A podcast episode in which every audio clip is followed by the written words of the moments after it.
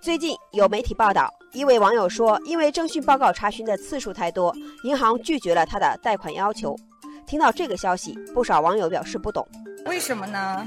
网友轻舞飞扬就打比方说，就因为我多次进店只看不买，你就断定我没有钱买，这不合逻辑吧？不过网友五月的风好像是一位专业人士，他回复说，查询征信报告分本人查询和机构查询，本人临柜查询次数不计，机构查询也有很多种名义，一般只有信用卡审批、贷款审批计入次数。网友繁花似锦紧接着补充说，多次办理信用卡或贷款说明你缺钱，没办下来说明你条件不足，也就是说信用有风险，拒绝贷款是合理的。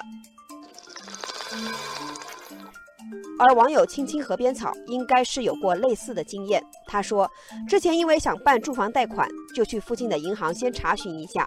当时银行的工作人员就提醒说，如果不在本银行办理，最好不要查，因为会留下记录。去其他银行办理房贷时，他们会认为你的信用有瑕疵，才会被上一家银行拒绝。据了解。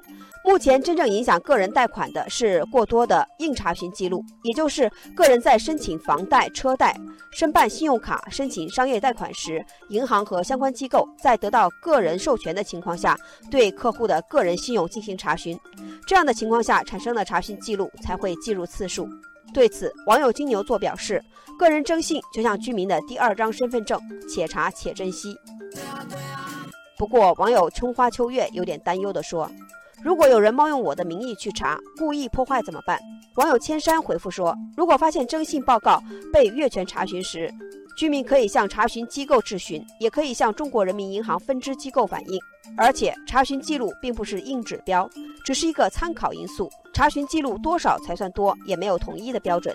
各家银行对于查询征信的频次要求并不一致。另外，需要提醒的是。央行目前并没有授权任何第三方应用程序提供个人征信的查询服务，也就是说，网上流传的所谓可以直链中国人民银行征信中心，二十四小时快速查询，或者号称无需银行排队、足不出户就可以查到个人征信记录的 App，实际上都不是官方授权认可的。居民在上网查询的时候，还是需要谨慎。